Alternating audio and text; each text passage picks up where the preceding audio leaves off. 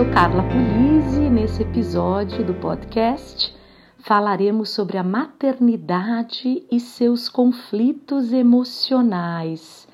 Poder ter um espaço para falar sobre essa temática é excelente, é libertador. Veja que a maternidade é para a sociedade, inclusive para nós, um lugar extremamente idealizado mas também é cheio de desafios, de conflitos, é um símbolo de status social, mas por outro lado a gente sabe que uma mãe, ela precisa abdicar de muitas coisas para ser mãe, e se não tomarmos cuidado, por muitas vezes nós abdicamos inclusive de nós mesmas. E como isso pode ser terrorífico para uma relação aí familiar. Então vamos cuidar da nossa maternidade, entendendo quais são os desafios, conflitos, para que isso possa nos respaldar daqui para frente ainda mais.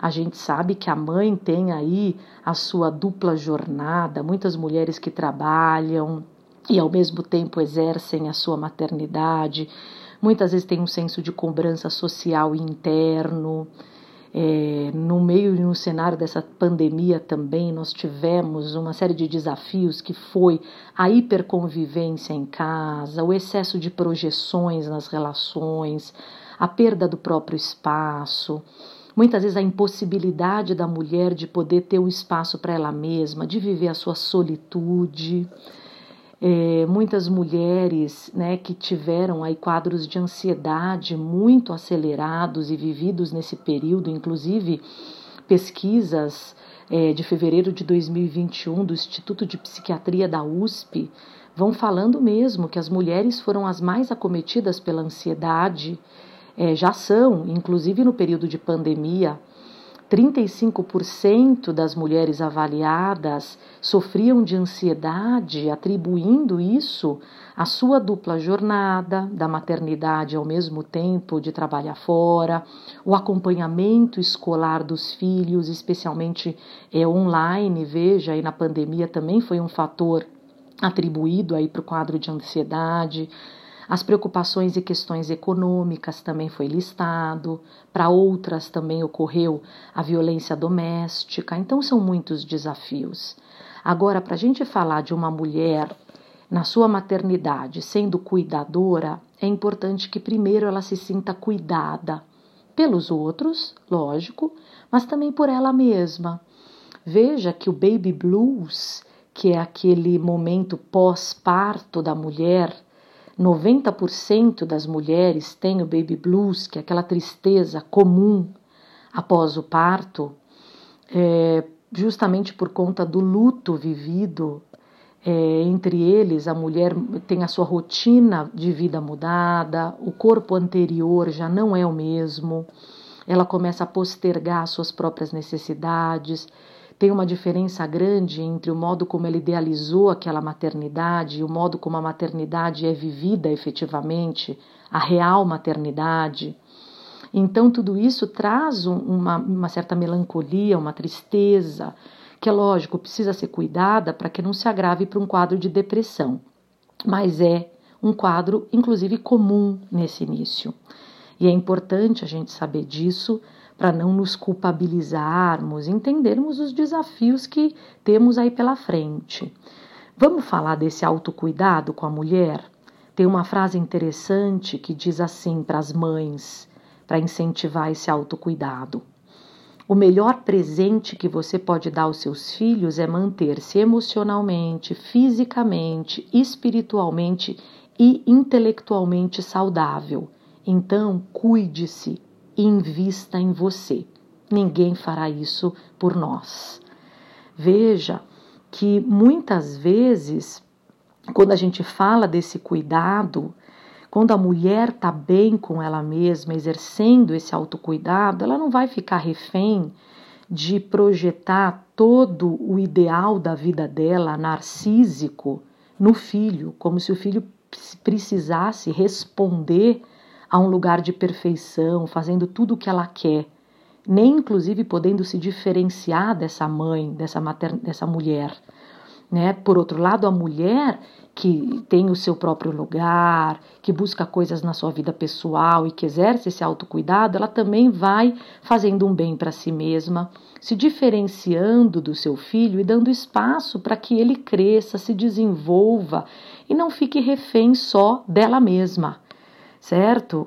É muito importante a gente colocar esse aspecto no cuidado. E a mulher, ela precisa resgatar esse cuidado com relação a ela mesma, e a gente fala de um cuidado do corpo, alma e espírito, respeitando seus próprios limites no tempo, é, do que ela faz com relação aos outros e a si mesma, saber dizer não, delegar para os outros, não fazer tudo por ela mesma somente. Quando a gente fala de maternidade também, fazer uma distinção entre uma mãe excelente e uma mãe suficiente. É, vamos, não vamos ser perfeitas, mas vamos ser mães que fazem o que é possível, de uma maneira bem feita, suficiente, sabendo lidar com as faltas no nosso dia a dia, que são é, inúmeras, e tudo bem. Porque veja que as mulheres às vezes estão pifando com a seguinte justificativa: se eu não fizer, ninguém faz. Com a ilusão de que isso seria assim, né? E provavelmente ninguém faria do jeito que ela faz. Mas alternativas vão aparecendo. É, agora, será que essas alternativas só vão aparecer quando a mulher tiver adoecido por não dar conta de tudo? Ou se nós vamos dar espaço para as outras pessoas poderem ajudar, fazendo de um jeito diferente do jeito que nós fazemos. É muito importante que a mãe entenda que tem várias pessoas que podem ajudar e que elas farão de jeitos distintos, mas dê espaço para que outras maneiras também possam aparecer. Nós não somos é, potentes a ponto da gente achar que nós somos onipotentes.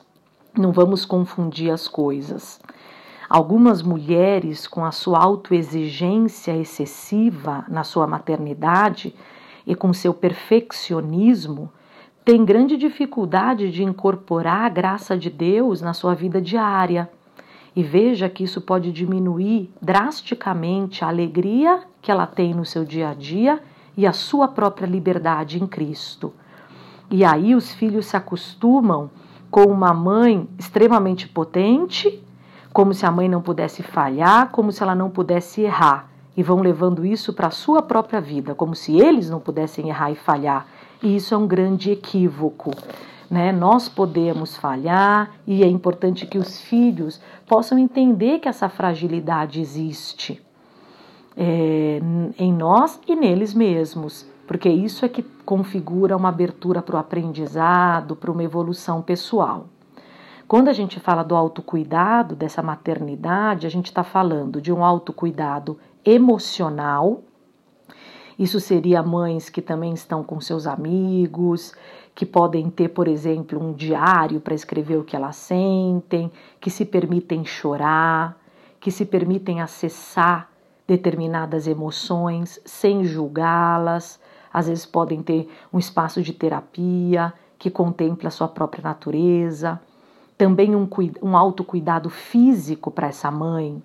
É uma mulher que vai deixar um tempo para uma caminhada, para cozinhar uma refeição nutritiva, é, para fazer uma aula experimental de alguma coisa que ela goste, como uma dança, por exemplo, ter um banho relaxante, fazer aquele spa caseiro, né, que a gente diz que é cuidar do cabelo, fazer as coisas fora ou mesmo em casa, ter esse espaço com tranquilidade, não fazer as coisas na pressa. O autocuidado também intelectual é muito importante para a mãe exercitar sua mente, estimulando aí a criatividade, o pensamento crítico, é poder escutar um podcast com um tema, uma leitura, ver uma série interessante, enfim, aprender, voltar a estudar. E o autocuidado espiritual também é importante para a mãe. É, ter a sua prática de oração, o seu devocional, o seu tempo para poder congregar numa igreja enfim, esse cuidado é fundamental. Você sabe que essa pós-modernidade traz uma concepção de prazer muito particular. Na nossa cultura, muitos, e aí então as mães, parecem não lidar bem com a noção de prazer. É, nessa sociedade que, é, em que a gente evita o risco, as pessoas estão vivendo nas suas próprias casas, cada um no seu lugar, os condomínios, esse fechamento das pessoas no seu próprio mundo, as casas fechadas, nesse discurso do medo, onde cada um tem que sobreviver, parece que o eu, nosso eu, fica fadado ao mínimo, é reduzido a uma condição básica de sobreviva é, e não viva. Parece que tem um medo coletivo de se arriscar nas emoções, de se apropriar de coisas no nosso dia a dia que podem nos dar satisfação e sejam prazerosas e bíblicas, inclusive, né? Então, inclusive a palavra satisfação na sua origem vem do latim satis, que significa suficiente, numa quantidade adequada. E isso a gente tem que buscar para a nossa vida, o prazer e a satisfação bíblica nessa condição suficiente, boa. Porque se não vivermos isso, a depressão também, nessa leitura social, seria um desinvestimento da vida. A pessoa não tem mais satisfação nas coisas que ela pode ter, nas coisas que ela pode viver. Então, vamos cuidar de termos prazer e satisfação nas coisas que nós gostamos também. É importante que a mãe viva isso. E a gente pode estender aqui pensar também que podemos ser mãe e ser mulher também ao mesmo tempo. As duas coisas são importantes. Uma não exclui a outra. Como é que é possível integrar a maternidade e o ser mulher? Juntos, porque muitas mulheres, depois que vivem a maternidade, parece que esquecem do seu lado feminino, esquecem de viver a sua relação a dois, com o seu marido, por exemplo, e é, deixam de lado a sua feminilidade como se vivessem uma culpa inconsciente por vivê-lo. Então, como se ela não pudesse viver prazer nessa área. Toda libido fica canalizada só para os filhos e ela esquece de si mesma e do seu marido, por exemplo. E tem mulheres, inclusive, né, até meninas que engravidam cedo, imaginando que a feminilidade vai ser galgada só pelo lugar de ser mãe. E isso é uma inverdade. É, é importante a gente entender que a nossa feminilidade é uma coisa e a maternidade é outra. Como é que é possível ser mãe e preservar o lado mulher ao mesmo tempo? É, me, é, é, muitas mulheres, quando acessam a maternidade, parece que vai, vai faltando tempo para ela investir nela mesma, nos seus hobbies, na sua carreira, no seu marido, no seu ministério, é, enfim, na sua própria vida afetiva e se colocam em segundo plano quando vem a maternidade. Então, feminilidade e maternidade não são a mesma coisa.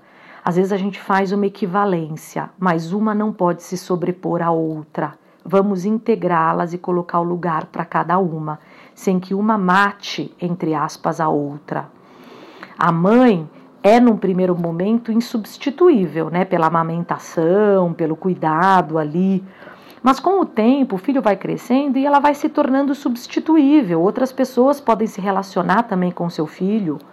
Então ela vai criando uma autonomia, o filho também vai criando uma autonomia, e esse lugar da falta entre a mãe e o filho é importante. Então o filho vai no parquinho, ele tem descobertas, por exemplo, e ele vai contar para a mãe as experiências que ele teve, e isso vai trazendo uma nova perspectiva boa para a relação de um filho com uma mãe.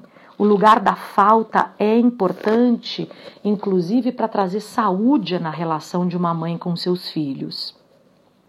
É importante que a mulher continue a ter esse autocuidado, então, para trazer saúde no seu lugar de mãe, preservando o seu lugar de mulher, porque senão isso vai trazendo um, um, um ressentimento na relação a dois Tornar-se mãe não livra ninguém de ser mulher. Que bom isso, né? É muito importante que a mulher não se esconda na maternidade, mesmo porque os filhos vão crescendo e a gente conhece a tão falada síndrome do ninho vazio, que é caracterizada pela saída do filho da casa dos pais. É, e aí os pais muitas vezes vão se ver eles na relação a dois sem o filho presente. O filho vai crescendo, já na adolescência. E aí muitos pais, inclusive a mãe, vê a vida sem sentido nenhum, porque passou décadas da sua vida se dedicando ao filho e de repente se vê com ela mesma e na relação a dois e parece que não tem outra coisa para fazer a não ser é o que ela tinha com relação ao filho. Então, não se perca de vista. Viva a sua solitude, viva a sua vida a dois. Os filhos crescem e a mulher não pode depois se ver sozinha. Muitas mulheres apostam tudo na maternidade e desinvestem de áreas da sua vida. Não tem mais projetos pessoais, desinvestem da sua é, é, feminilidade, do esposo, e é algo que a gente tem que cuidar. Quando os filhos vão crescendo e entrando, por exemplo, na adolescência, é um período de luto para ambos os lados, tanto para o filho, ainda que ele negue, e para os próprios pais. E é um momento também dos pais reinvestirem em outras áreas. Isso é legítimo, isso é bom. Pense muito nisso para trazer saúde aí para o nosso lugar de maternidade. Um outro ponto, quando a gente fala do lugar da mãe, dos conflitos, é a gente cuidar para nós não trazermos comparações danosas com outras mães, porque isso fere o nosso narcisismo materno. Não tem fórmula para a maternidade. Cada uma tem o seu jeito de exercer, ainda que tenhamos parâmetros, possamos buscar dicas, mas a gente vai cuidar a partir do modo como nós fomos cuidadas. Nasce um filho, nasce uma mãe junto. Nós vamos descobrindo ao longo da jornada de maternidade, reatualizando esse lugar, os conflitos. Puxa, vida é super diferente uma mãe de menina da mãe de menino. As ambivalências afetivas são outras de uma mãe com uma menina. Ela revive muito o lugar dela como filha. É, tem muito mais identificação e como isso vai ser vivido. É, às vezes a mãe não quer que a filha vive, viva os mesmos perrengues né, que ela também viveu anteriormente, projeta esse lugar na filha, tem que ter espaço para diferença. Enfim, são tantas questões, mas é importante a gente ter alguns parâmetros sem perder de vista o nosso jeito único, personalizado de cuidar, diminuindo esse nível de exigência materno, podendo ter o próprio espaço construindo isso junto com o filho e com certeza é uma jornada muito encantadora. Que Deus te abençoe profundamente nessa jornada, que seja construída, que seja bem vivida e que se tenham aí bons relatos, com certeza.